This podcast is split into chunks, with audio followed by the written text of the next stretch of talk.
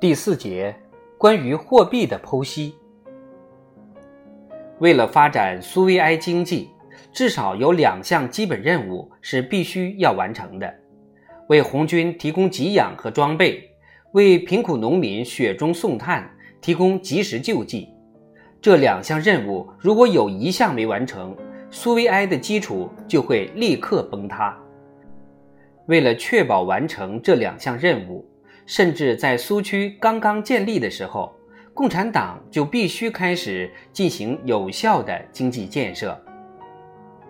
西北地区的苏维埃经济是私人资本主义、国家资本主义和初级社会主义的奇特组合。这种经济允许并鼓励私营企业和工业，允许土地及其产品在一定条件下进行私人交易。与此同时，政府拥有并发展油井、盐井、煤矿等企业，也从事牲畜、兽皮、盐、羊毛、棉花、纸张及其他原材料的贸易活动。不过，政府并没有垄断这些物品的贸易，私营企业可以在上述所有领域竞争，而在某种程度上，这些私营企业也确实参与了竞争。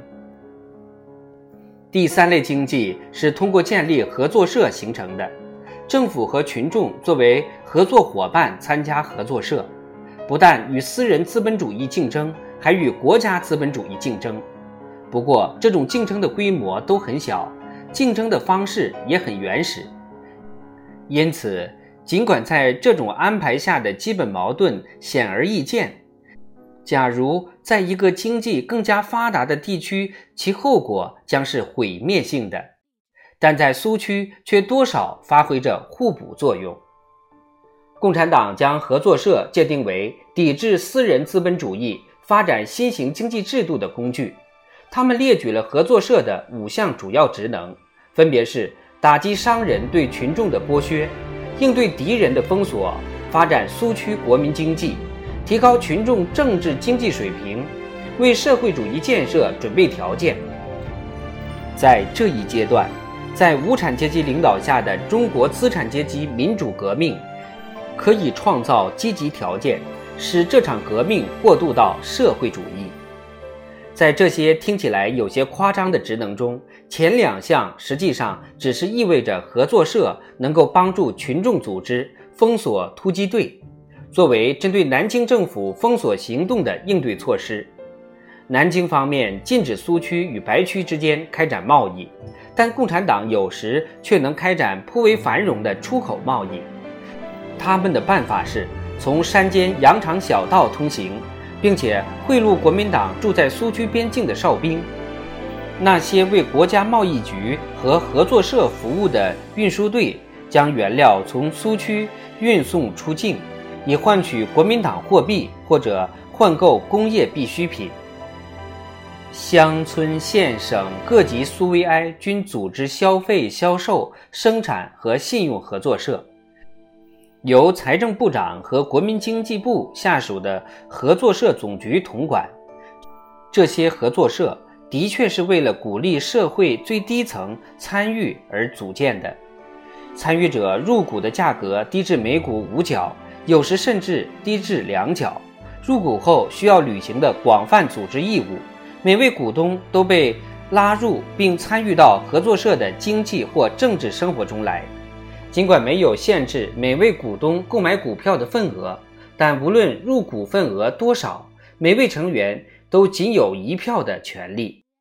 在总局的指导下，合作社选出自己的管理委员会和监察委员会。总局还为合作社培训职工和组织者，每个合作社设有营业、宣传、组织、调查和统计等部门。苏维埃政府为经营得法的合作社颁发了各种奖励，且向农民开展了广泛的宣传活动，鼓励和教育其认识到合作社运动的好处。政府提供财政和技术援助，并与合作社社员一样。在分红的基础上参与经营，政府已经将七万元的无利贷款投入到陕西和甘肃两省的合作社。除了边境各县还可以使用白区纸币外，其他地区只可使用苏区纸币。在江西、安徽、四川的苏区，共产党铸造了银元和铜制辅币，有的辅币也是银制的。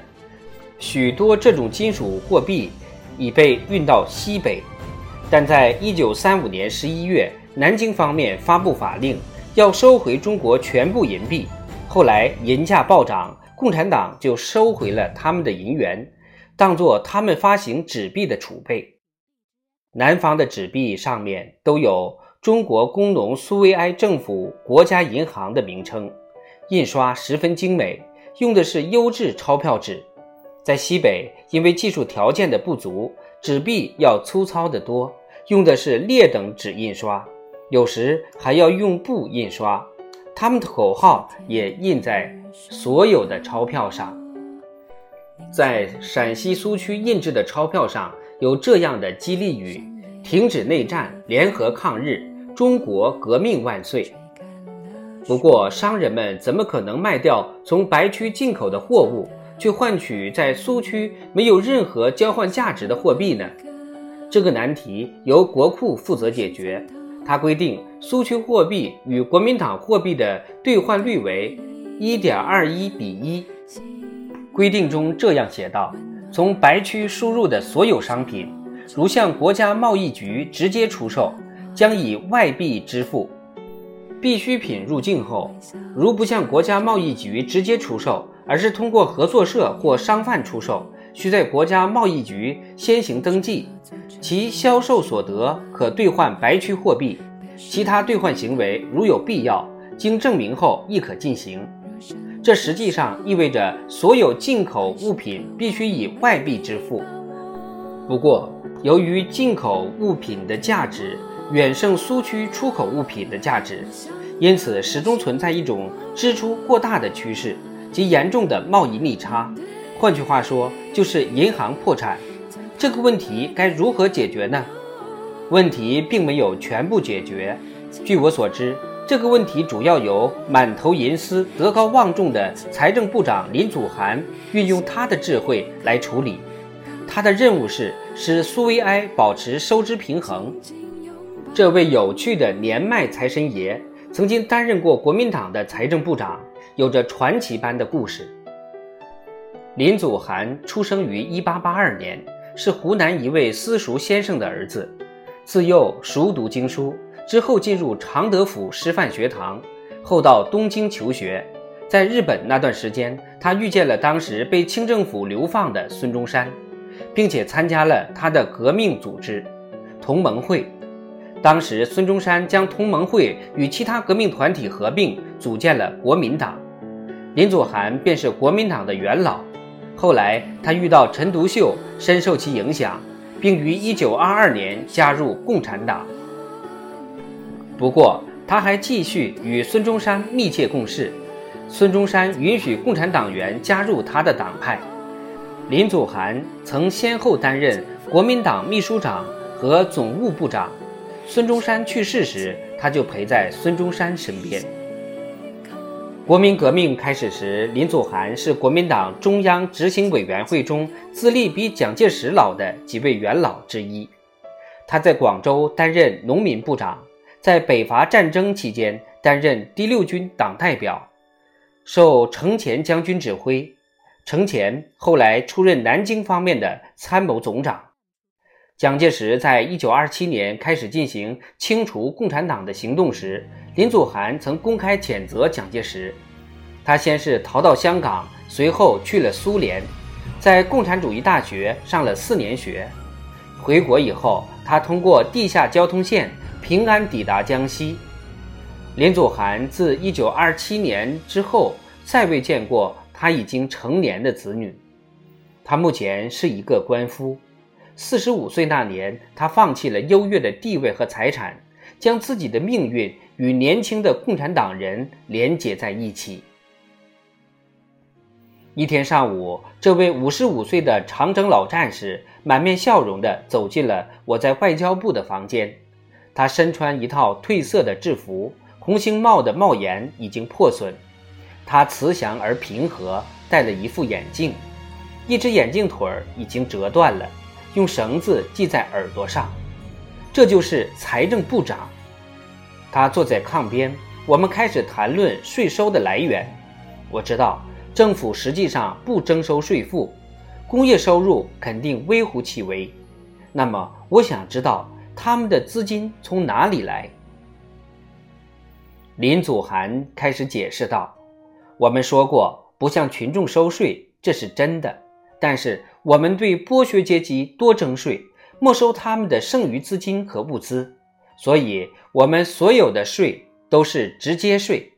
这跟国民党的做法恰恰相反。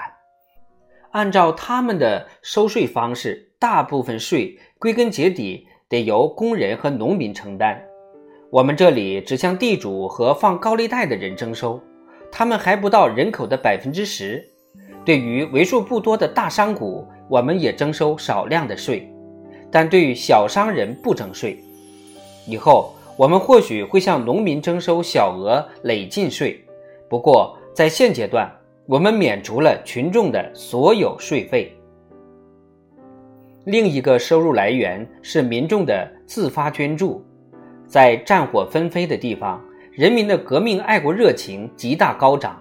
他们意识到有可能失去自己的苏维埃，于是自发捐献大量的粮食、资金和衣物给红军。从国家贸易、红军的土地、苏区工业合作社、银行贷款中，我们也获得了一些收入。不过，我们最大的收入来源当然是没收。没收。我打断了他的话：“你所说的没收，是不是通常所说的掠夺？”林祖涵笑了笑：“国民党称这是掠夺，那好吧。如果说对剥削群众者征税是掠夺，那么国民党对群众征税也是掠夺。不过，红军从不干白军所做的那种掠夺之事。没收行动必须受到财政委员会的指导。”且仅由负责人执行，每一样物资都必须列入清单，向政府汇报。这些物资只能用于社会公益，私自没收将严惩不贷。你可以去问问老百姓，红军战士有没有拿东西不付钱的？是的，你这话说得很对。不过这个问题的答案当然要看你问的是地主还是农民。林祖涵接着说道：“要是我们不用没完没了的打仗，那就很容易在这里建设自给自足的经济。我我们的预算制定得很细致，尽可能节约开支，因为每一位苏维埃干部既是爱国主义者，又是革命者。我们不要工钱，只需要一点点粮食就能过日子。你可能会对我们微薄的预算感到惊讶。”在整个苏区，无论以货物价值还是货币价值来统计，我们现在每个月的开支大约只有三十二万元。这个经费中有百分之四十到百分之五十是靠没收得来的，百分之十五到百分之二十来自自愿捐助，包括党在白区支持者当中募集到的款项。其余的收入来自贸易、经济建设。红军的土地以及银行向政府提供的贷款。共产党声称已经设计出一种能够防止造假的收支预算方法。我读了林祖涵编撰的《预算编制纲要》的部分内容，纲要详细介绍了这种方法及各项防范措施。它的完善程度似乎主要基于集体控制收支，从最高机构一直到村。各级财政部门在收支方面都要受到监察委员会的监督，因此出于个人利益而篡改账目难上加难。林部长很为他的方法自豪，他说：“采用这个方法可以有效杜绝一切造假行为。”这可能是真的，但总之，苏区还未解决的真正的问题，显然不是传统意义上的造假行为。而是如何勉强渡过难关。虽然林祖涵十分乐观，但我在此次交谈后，在日记中写下了这样一番话：无论林祖涵的数据可能会有怎样的确切含义，这简直是中国的一个奇迹。游击队在这个地区已经连续进行了五年的拉锯战，经济居然能够得以维持，没有出现饥荒。总体上看，农民似乎接受并信任苏区货币。事实上，这只有考虑到社会和政治背景才能够理解。而不能单从财政角度去阐释。尽管如此，目前的形势依然极为严峻。即便对像共产党那样依靠微薄资金得以维持的组织也是如此。这一点非常明显。苏区经济不久肯定会发生以下三种变化之一：一、实行某种形式的机器工业化，以供应市场所需产品。二、与外界某个现代经济基地建立起良好关系，或者占领经济水平高于当前经济基地的某个经济基地。三、苏区与目前仍处于白军控制下的此类基地进行事实上的联合。共产党并没有我那么悲观，肯定能找到一条出路。几个月后，他们果真找到了出路。这条出路是以事实上的联合的方式出现的。顺便说一句，林祖涵自己在经济方面好像并没有很快取得领先地位。他作为财政部长的津贴是每月五元苏区货币。